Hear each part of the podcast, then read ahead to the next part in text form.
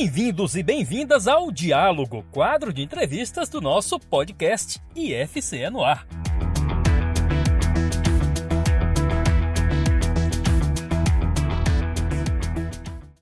Olá a todos, meu nome é Ícaro Joatan.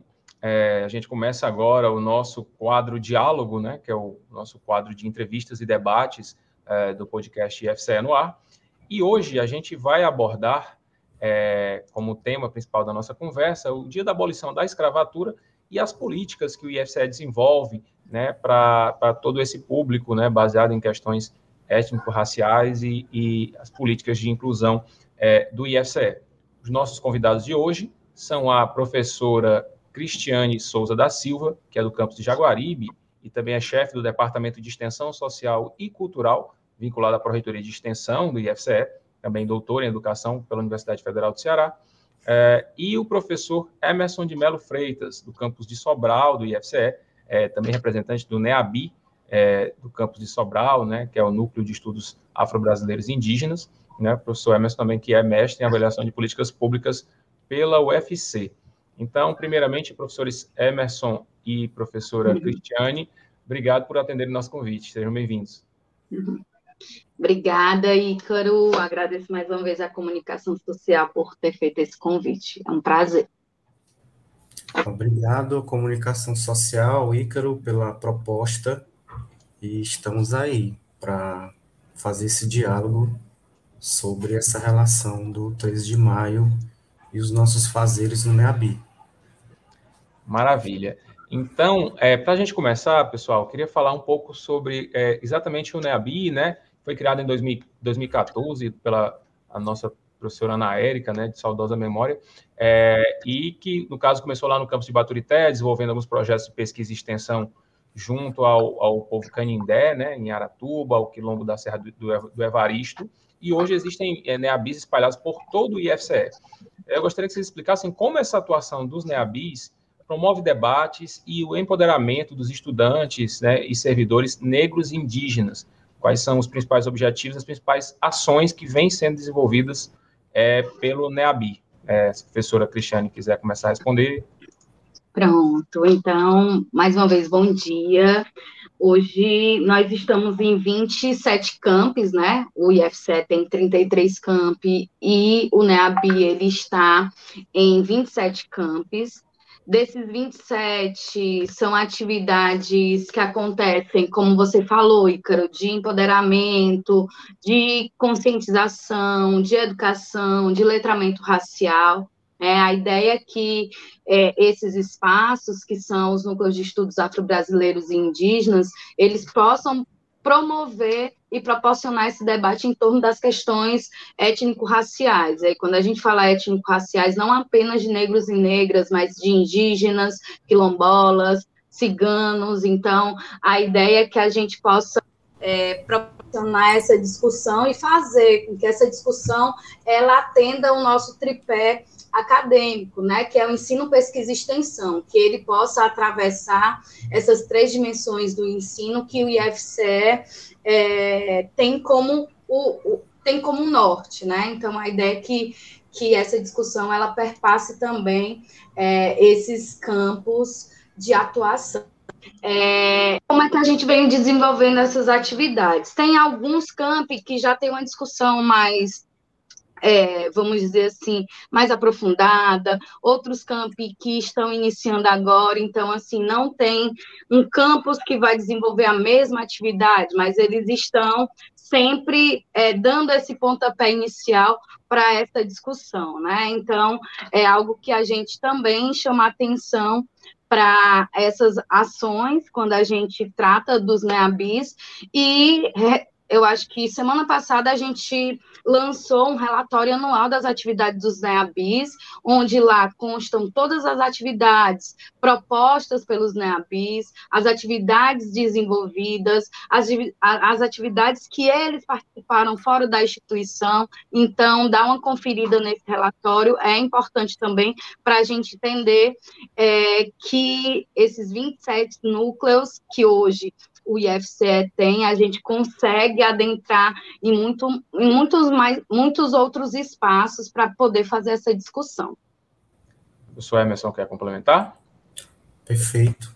É, eu acho que complementando, no sentido assim, de ratificar tudo que a professora falou, é sempre bom a gente se atentar às nossas é, legislações institucionais, né? Então, para que melhor do que nós irmos ao regimento dos NEABIS, que desde 2017, como você falou, ele vem trazer ou esses, esse regimento institucional a partir de 2014, com a criação dos, do primeiro e dos primeiros que foram seguindo até 2017 a esse regimento. Então, no artigo 5, né, a gente lê aqui que o NEABI está estruturado para colaborar no desenvolvimento de ações educativas nas áreas de ensino, pesquisa e extensão e assuntos estudantis ligados às questões étnico-raciais. Então, uh, como um lugar institucionalizado no IFCE, nós temos esse lugar de colaborador para esse desenvolvimento dessas ações. Né? E é sempre bom a gente é, compreender esse lugar. Beleza. É, e, pessoal, a gente vai ter agora no dia é, 13 de maio, né, como eu falei no, no, começo, na abertura do nosso podcast, ao dia da abolição da escravatura, né? Então, gostaria de saber se os NEABIs estão pro, programando alguma atividade, alguma programação especial relativa a essa data. É, então, é, quando a gente fala do 13 de maio, a gente sempre fala numa perspectiva de é, dar de, de uma releitura do 13 de maio, né?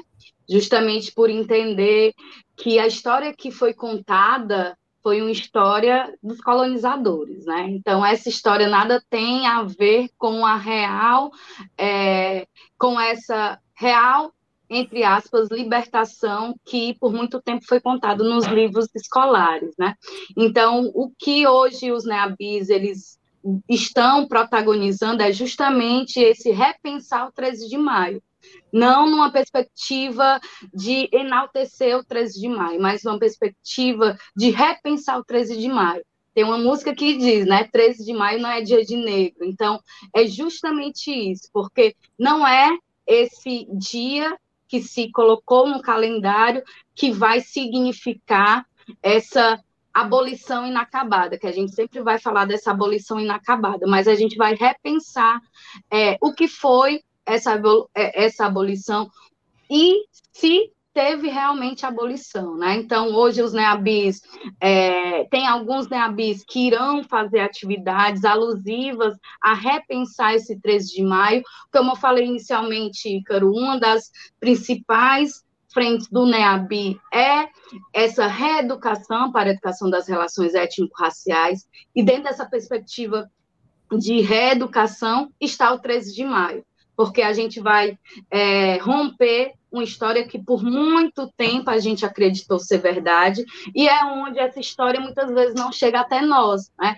Por exemplo, hoje está chegando, por meio desse podcast, essa, essa visão. Poxa, nunca tinha pensado nisso, uma abolição inacabada, e é sobre isso que a gente fala também. Então, é, à medida do que do que a data se aproxima, os NEABIs vão estar protagonizando essa discussão, quer seja uma discussão mais aberta ao público, quer seja uma discussão mais a nível de grupo de estudo, mas é uma temática que sempre é discutida por eles, né? Então, a ideia é que também essa data ela reverbere realmente de uma forma que a gente possa recontar essa história por outros olhos, né? Então, tem uma autora que eu gosto muito dela, que é a Chimamanda Adichie, que ela fala do perigo de uma história única. E o dia da abolição da escravatura é, é, esse perigo da história única, porque é uma história única que é contada e recontada N vezes, e que nós, enquanto intelectuais da questão racial, nós temos que desconstruir essa falácia que foi o dia da abolição. É, professor Emerson, essa resposta da professora Cristiane, acho até que, que nos ajuda, de repente, a explicar por que, que o movimento negro, né, todas as entidades, ONGs, associações que trabalham nessa luta, têm focado muito mais em, em, em é, exaltar, né, em trabalhar o Dia da Consciência Negra, que é em 20 de novembro, do que o, o, o Dia da Abolição da Escravatura, né? Perfeitamente. Até porque é, a gente o movimento negro, ou os movimentos negros, né, observam que esse 13 de maio ele vem dentro dessa, dessa perspectiva da, da igualdade, da democracia racial, né? E aí foi justamente uma data que a democracia racial estabelecida nesse processo de, de desvirtuar o que o movimento negro vem trazendo como espaço de educação, como trata a professora Nilma Lino Gomes. Então, nesse espaço de educação ou de reeducação, tirando essa outra, essa ou trazendo uma perspectiva né, decolonial que não seja essa do 13 de maio e da democracia racial, nós temos o 20 de novembro, que vai ser alusivo à data né, que se é, tem arqueologicamente ou historicamente como a, a morte de Zumbi, em 1695. Então, trazendo esse ícone da República Brasileira, já em tempos ainda de colonialismo no Brasil, quando a gente percebe que ali, né, nessas discussões do movimento, ali existiu uma república antes de pensar-se em república no Brasil, com a, o quilombo dos Palmares, né? Os movimentos negros observam já quase um século que essa data ela foi ou continua sendo fundamental né, para essa rediscussão do sentido né, de falar sobre educação das relações étnico-raciais e os significados de datas e de ícones né, sobre essas datas. Portanto, já desde 2011, né, esse, essa data do 20 de novembro, por reivindicação do movimento ou dos movimentos negros, ela se implementa ou é implementada, vamos dizer assim, dentro da política educacional, de se discuti-la ou de é, celebrá-la, principalmente nos espaços educacionais, o que vem ocorrendo fortemente não é? Uh, no, no NEABI ou no IFCE, né, através das ações do NEABI, inclusive percebendo que geralmente os nossos encontros do NEABI para marcar esse novembro negro, a gente realiza ou vem realizando sempre no mês de novembro, enquanto que o 3 de maio fica para essa perspectiva de repensar o sentido do 3 de maio e do pós 13 de maio, né? O que que aconteceu, o que nos leva a pensar por que que 20 de novembro e não 13 de maio. Perfeito. Ícaro, é, pode, pode queria... Aí eu queria só... Essa deixa que o Emerson falou, ela é muito importante. Que a gente fala do 13 de maio. E o 14 de maio, que foi um dia após a abolição. Onde, eram que está, onde era que estava essa população negra? Ela estava excluída da sociedade. É, então, a gente fala muito do 13 mais o 14, ela representa o que, infelizmente, reverbera até nos dias atuais, né? Muitos negros fora dos cargos de liderança, muitos negros fora da universidade, por mais que a gente tenha política. Então, reverbera, inclusive, até nos dias de hoje, essa exclusão da população negra nesses, né, nos lugares é, de chefia nos lugares de maior hierarquia, né? Infelizmente, e hoje, claro, está diferente, mas olhar para o nosso quadro político, a gente já vê que existe uma representação e que essa representação não é de maioria negra.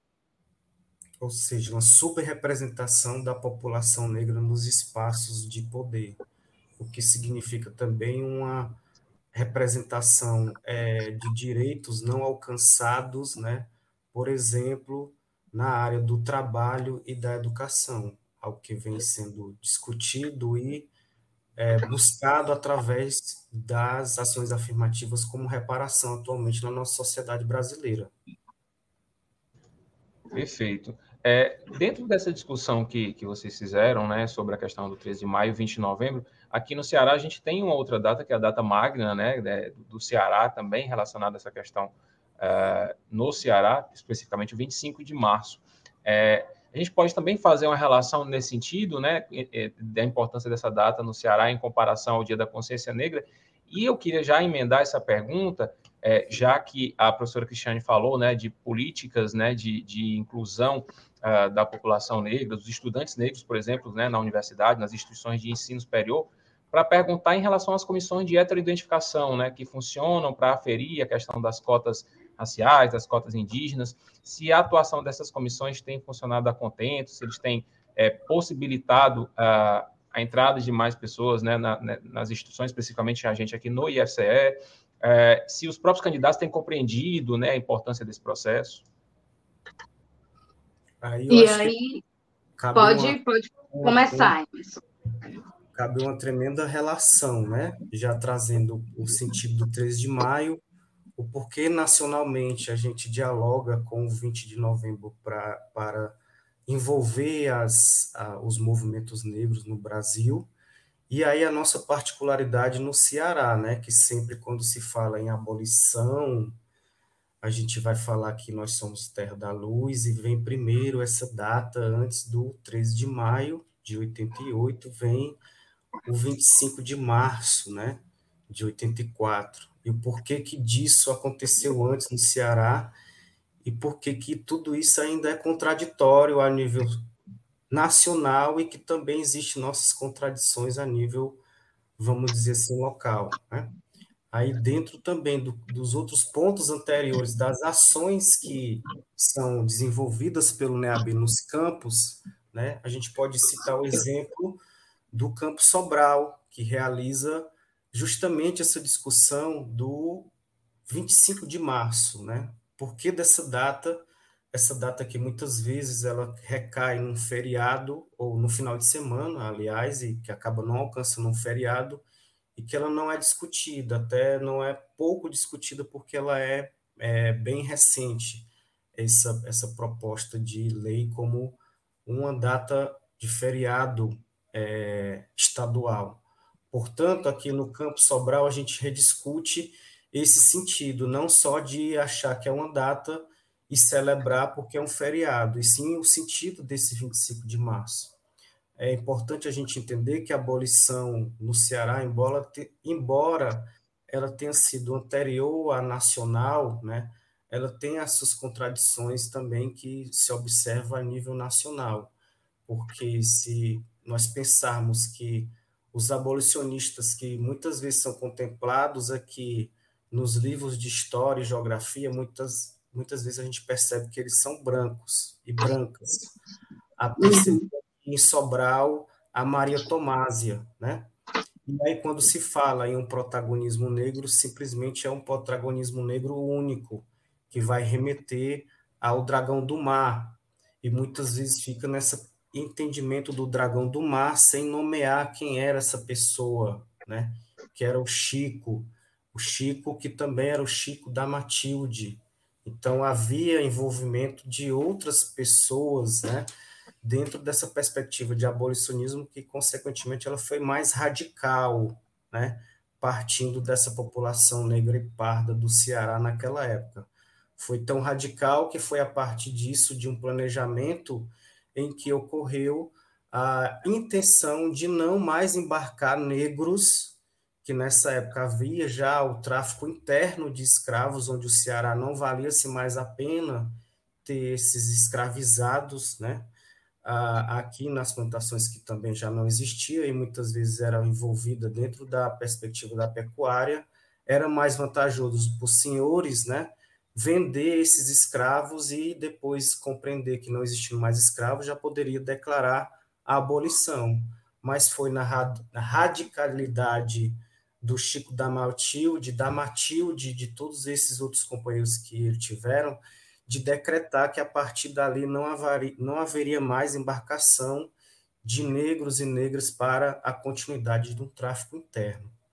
Isso é importante de perceber como hoje vai resultar né, nesse sentido de lutas, né, de reparações e que está vindo, né, depois de século ou de um tempo secular, essas reparações elas estão vindo com ações afirmativas, muitas vezes de forma, né, na legislação bem formal, escrita, mas que esse processo ele precisa dar encaminhamento num aspecto substantivo. E aí é onde vai entrar as bancas de heteroidentificação, por exemplo, que a professora pode complementar.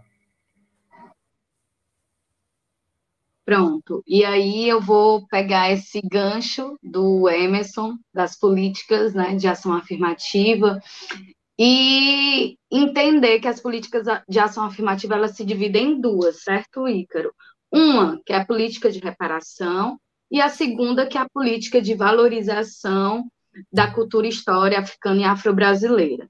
A política de reparação é a política que todo mundo conhece como a Lei de Cotas, que é a 12.711, né, onde o ingresso de estudantes negros e negras por meio de cotas, né, a reserva de vagas para essa população.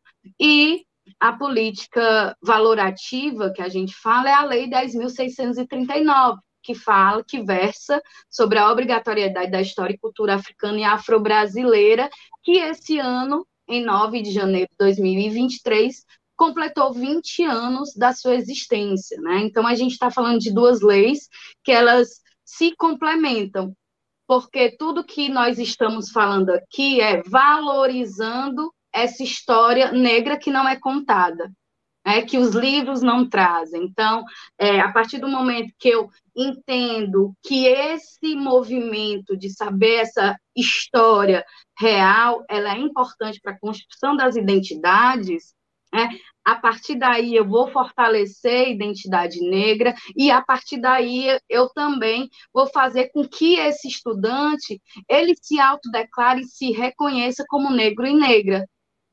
E vai lá assinalar, quando ele for ingressar no IFCE, ele vai assinalar lá como uma pessoa negra, sem dúvida nenhuma.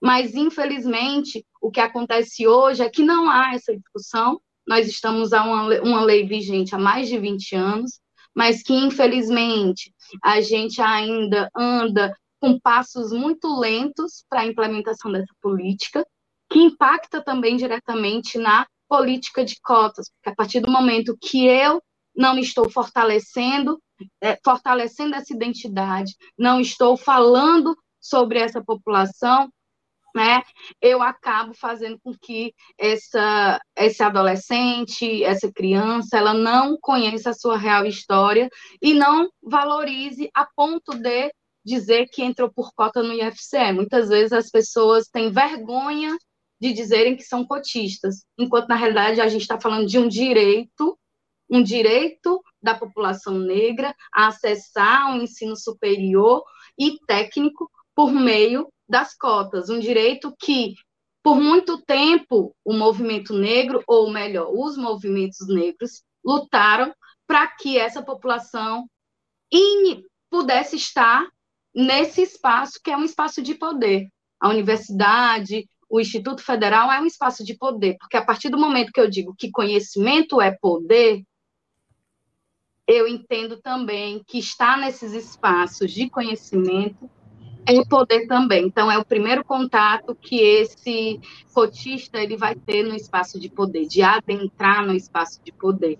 Então, a ideia é que a gente fortaleça esse discurso. Então, quanto mais falar sobre esse assunto, melhor porque não é mimimi como muitas pessoas falam. Né? Ah, isso é besteira, isso a gente já sabe.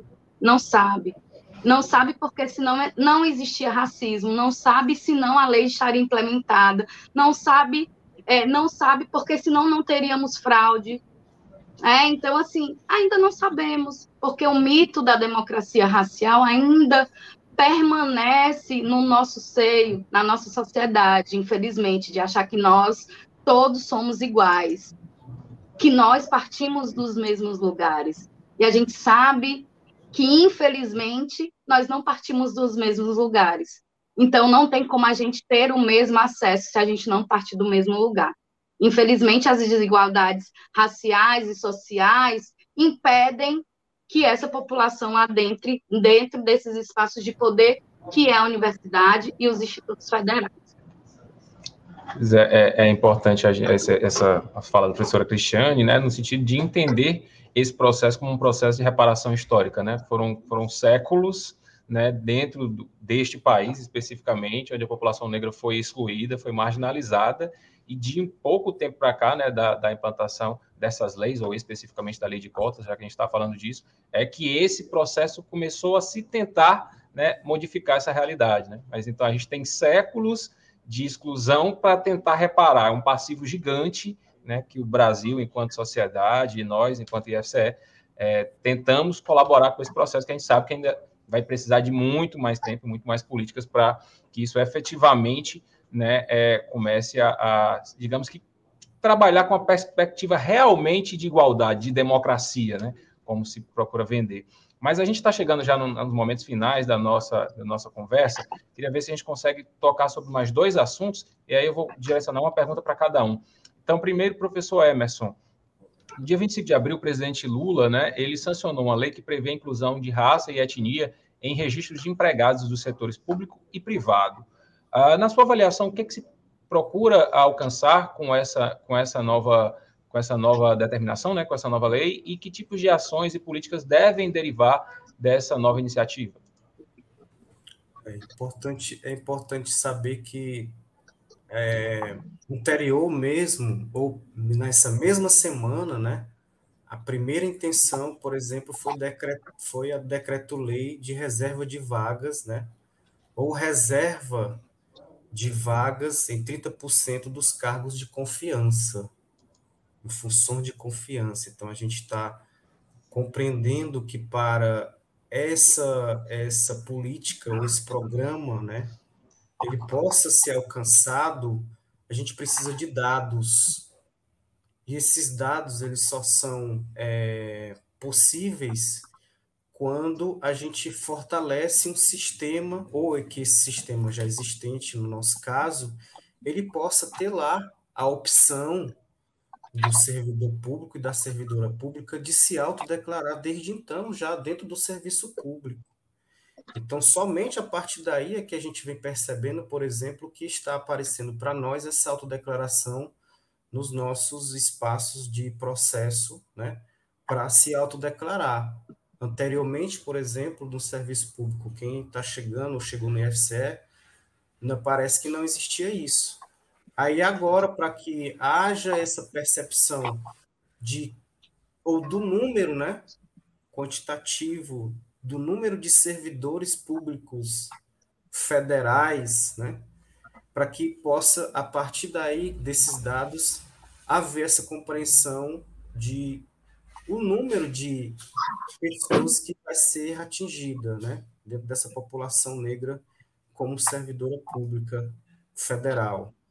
Então, é justamente para que a reserva de vagas de 30% nos cargos de confiança, que é esse espaço de poder que precisa ser reparado, como a professora falou, é já essa intencionalidade do governo federal, né, através, inclusive, da interseccionalidade da, do Ministério da Igualdade Racial, de perceber que há sim essas, essa possibilidade de reserva de vagas e desse espaço de poder estar né, em pessoas representadas por pessoas negras e que têm a mesma capacidade intelectual e de trabalho e técnica de outras pessoas que muitas vezes permanecem nesse estado de poder por questões já dessa perspectiva de democracia racial que ainda perdura nas nossas instituições, o que nós podemos nomear, por exemplo, como um racismo institucional. Então, é para desvelar um pouco esse racismo institucional e recolocá-lo dentro desse espaço de reparação que vem essa proposta de a autodeclaração já vir né, nessa funcionalidade e que isso possa servir de dados para a reserva de vagas para as pessoas negras no cargo de confiança a nível federal. O que se espera a partir daí é que isso venha do global ao local, que o Estado perceba que isso também é fundamento, né, para que ele possa uh, regulamentar no seu espaço e a nível municipal também isso possa ocorrer com as todas as outras ações afirmativas é, resguardadas em lei até, o, até a atualidade. Perfeito. É, professora Cristiane, eu queria que a senhora comentasse, por favor, também.